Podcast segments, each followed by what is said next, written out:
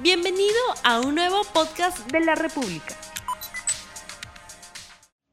Buenos días, bienvenidos a 3D, el programa de comentario político de RTV, con Mirko Lauer, Augusto Álvarez Rodríguez y Fernando Rospigliosi. La posvacancia. El viernes pasado se votó la vacancia en el Congreso y fue derrotada por una abrumadora cantidad de votos. ¿Qué viene ahora?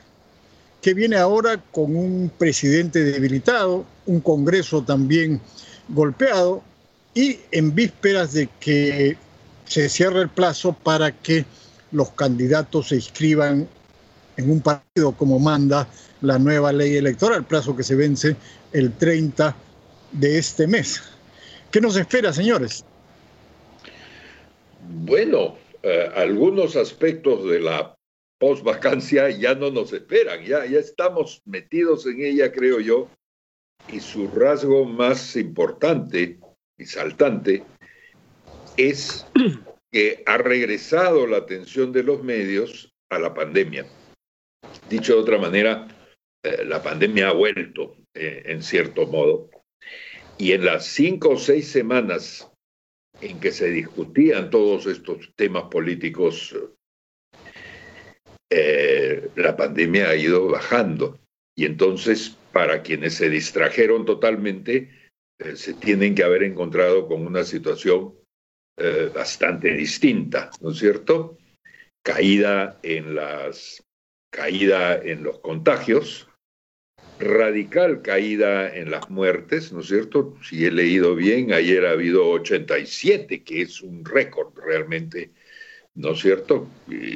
Tan pocas muertes, si cabe, eh, hemos visto recién en abril.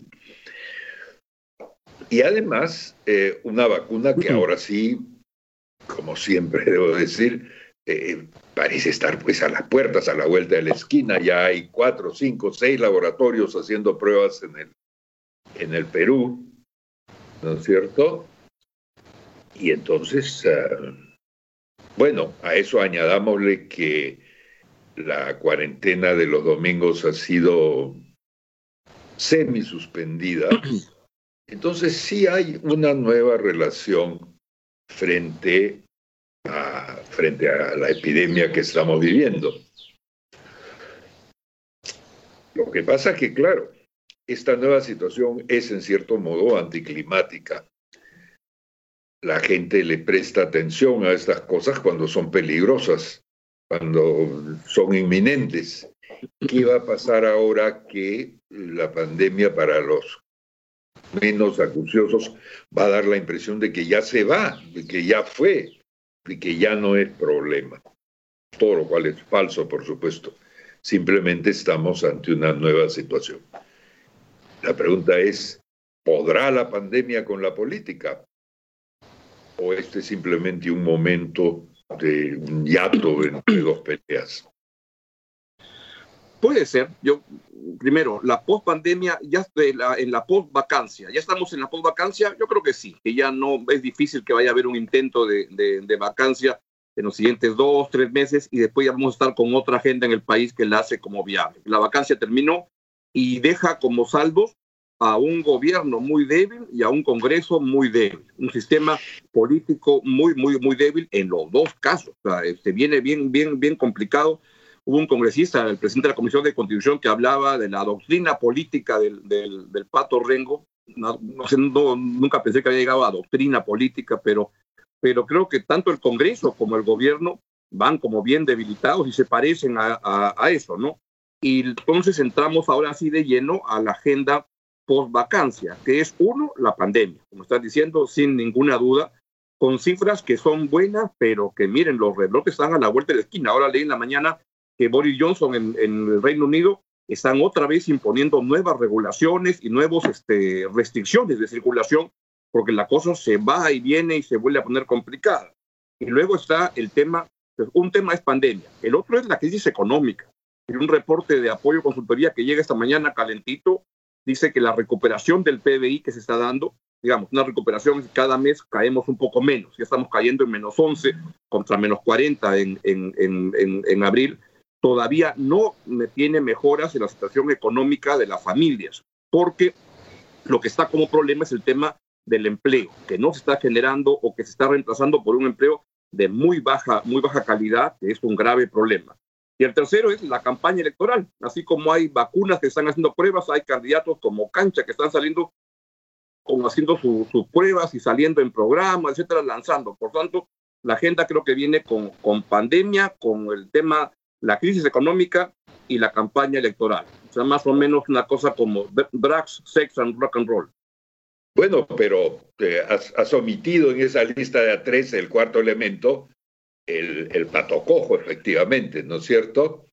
Claro. Puede no haber una teoría del pato cojo, pero sí tiene que haber una receta del pato cojo. ¿no? Y entonces la, la, la, cuestión es si vamos a ver una nueva conducta del presidente de la República adecuada a su debilitamiento. La pregunta se podría hacer también en el caso del Congreso, pero son muchas personas. Eh, eh, vamos a ver otro Vizcarra. Eh, hay, algo que él pueda ajustar y cambiar que lo ayude a llegar mejor hacia el final de su mandato? yo me pregunto porque de eso, de eso depende mucho. Y no es solo un problema de modales, es un problema de relaciones con el Congreso para comenzar. ¿Va a haber toma y daca? ¿Va a haber alguna fórmula por la cual estas dos corporaciones, el Ejecutivo y el Legislativo, puedan trabajar unidos en algunas cosas? Eso debería ser una preocupación y un reclamo ciudadano en este momento, ¿no es cierto? Bueno, respecto a lo último que mencionas al presidente, eh, me parece que está en una situación muy, muy complicada, porque ya se sabe, él se manejaba con un círculo muy estrecho de personas y era muy desconfiado. De ese círculo estrecho han salido casi todos. Salió Maxi Aguiar, ha salido Miriam Morales, que era fundamental en el gobierno ella tomaba muchas decisiones por encima de ministros y de primeros ministros y ha salido. Eh, hasta la secretaria, esta Karen Roca, que era una persona de su confianza, y siendo desconfiado Vizcarra después que lo han grabado y que han exhibido las grabaciones, ahora debe haberse vuelto 100 veces más desconfiado, debe estar desconfiando de su sombra, de cualquiera, de todo el mundo. O sea, su paranoia debe haberse incrementado. Ese es un problema muy serio. Está muy solo y más desconfiado que antes.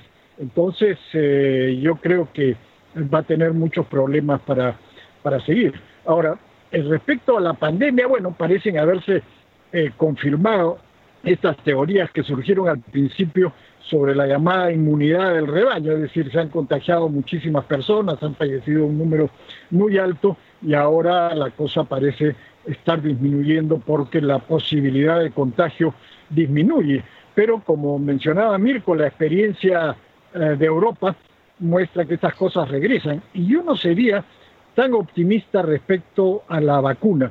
Eh, precisamente ayer leía un eh, reportaje de la BBC que decía cómo esto de apresurarlo de las vacunas es peligrosísimo.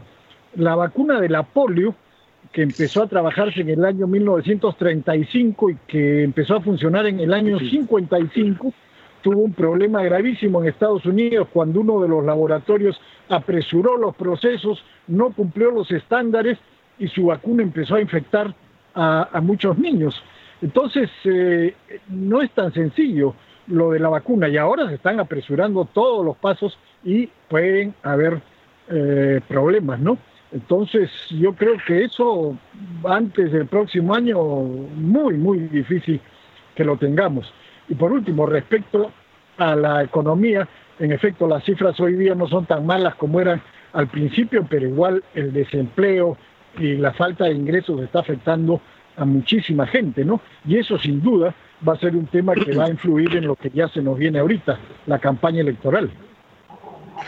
Bueno, pero eh, post vacancia, más eh, problema económico, más reducción de, de las cifras de, pandemia, esa ecuación va a dar como resultado ahora sí la apertura de una cuarta fase de, de una cuarta fase de reactivación económica, porque eso es lo que de alguna manera está faltando, lo que un sector del gobierno eh, logró postergar y al cual se atribuye, ¿no es cierto?, eh, el habernos llevado a esta situación más positiva. Esa polémica entre economistas y, epidemiólogos sigue ahí, más importante que la del Congreso, ciertamente. ¿Qué va a pasar ahí?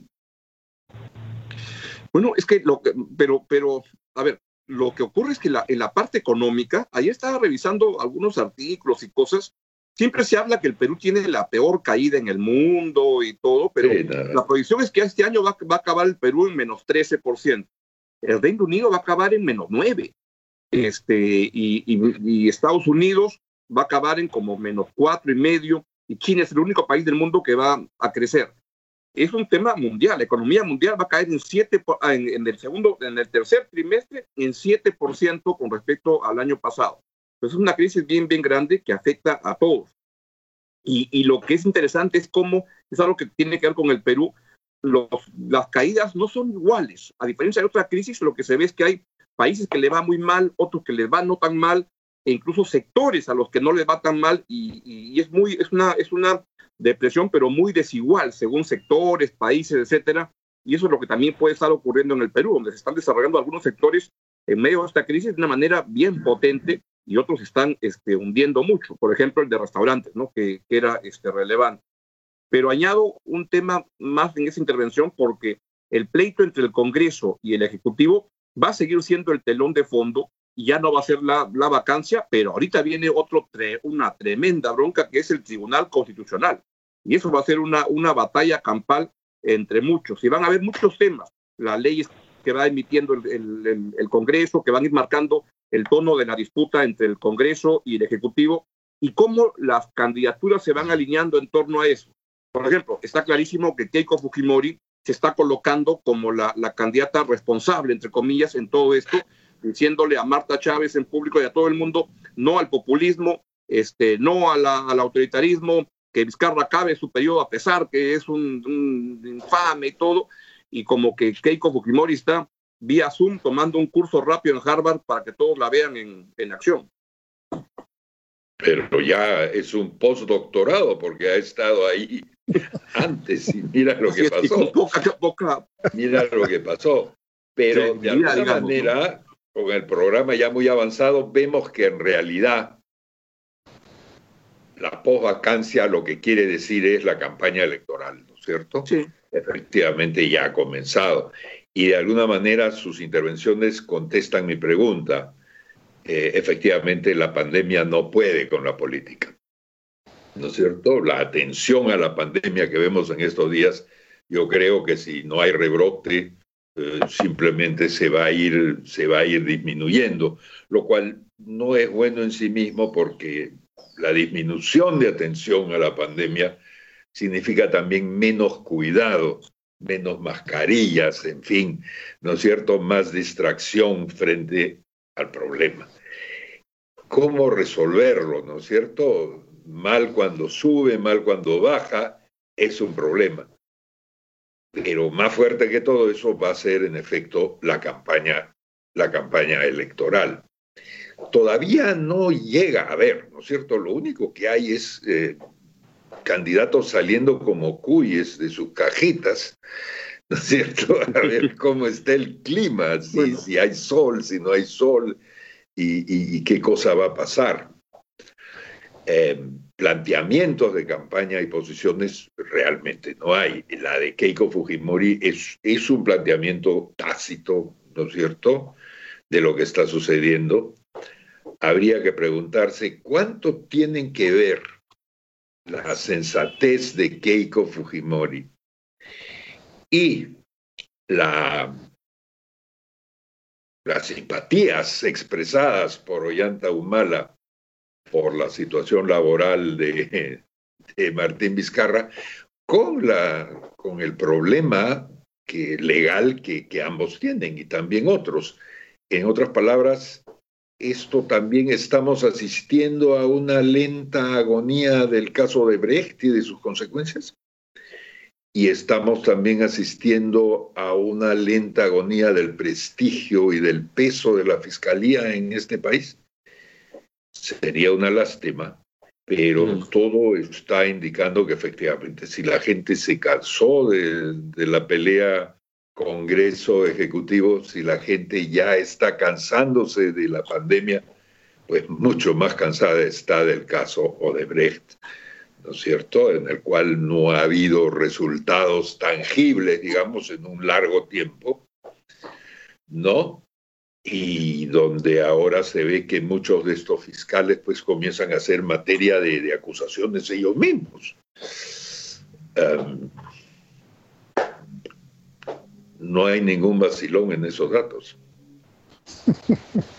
Es interesante lo que dice Mirko, porque la, anti, anticorrupción, como que le hemos mencionado recién en el minuto 16, 18 de este programa, y que no está como que ha dejado de ser uno de los temas sexys, atractivos para la gente, y ha ido como perdiendo viada, lo cual es una, una, una, una lástima, sin duda.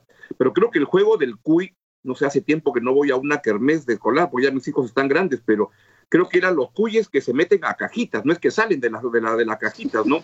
Y lo que hay son como 24 inscripciones y los cuyes dando vueltas para ver en qué cajita se meten y, y, viendo si es que en la cajita en que caen puede tener alguna perspectiva. Estamos viendo candidatos. Sí, pero para el próximo juego ya tiene que salir de la cajita de nuevo. Sí, pues, de la cajita feliz. no muy feliz. Bueno, como decía, el 30 ya los cuides tienen que estar dentro de sus respectivas cajitas, ya eh, no hay más opción. Entonces ahí tendremos por lo menos una primera aproximación a, los posibles candidatos que vamos a tener en la, en la siguiente elección.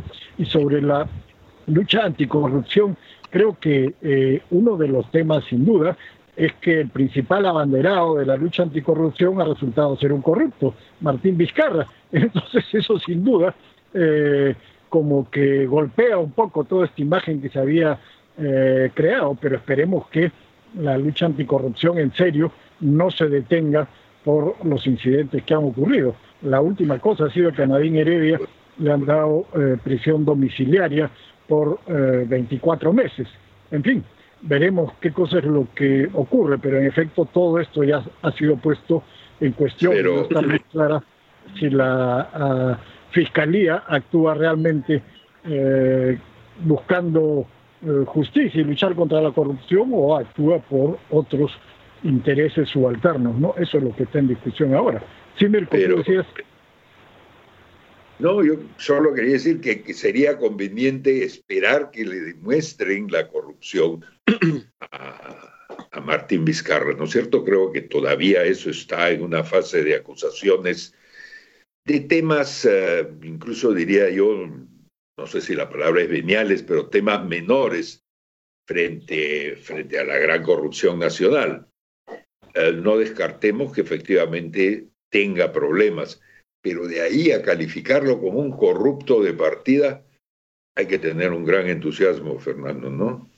No, porque los audios han demostrado sin ninguna duda corrupción. Tú lo llamas temas veniales, puede ser, pero eso de eh, mentir sistemáticamente sobre el caso de Richard Swing y tratar de borrar las pruebas, borrar los correos electrónicos, borrar las entradas, eso es corrupción. Puede ser pequeña. no sé, en mi manual hasta hace poco un mentiroso todavía no era un corrupto, porque si no ya estamos como ese amigo mío que una vez dijo de alguien, sí, porque fulano es, es lo peor.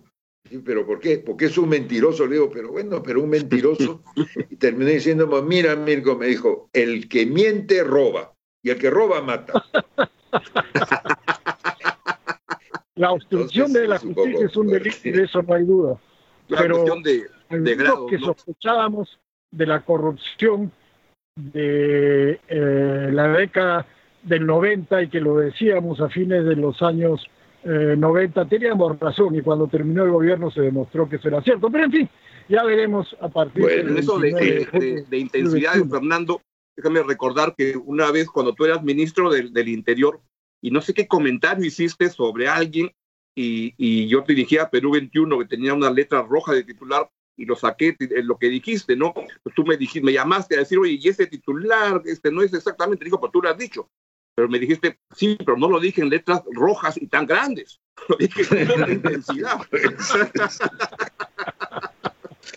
es verdad, pues. Bueno, así llegamos final de la post-vacancia, cosa que seguiremos discutiendo sin duda en los siguientes programas. Muchas gracias por habernos seguido. Por favor, difundan este programa en sus redes y nosotros estaremos nuevamente en 3D el miércoles a las 8 y 20 de la mañana. No olvides suscribirte para que sigas escuchando más episodios de este podcast.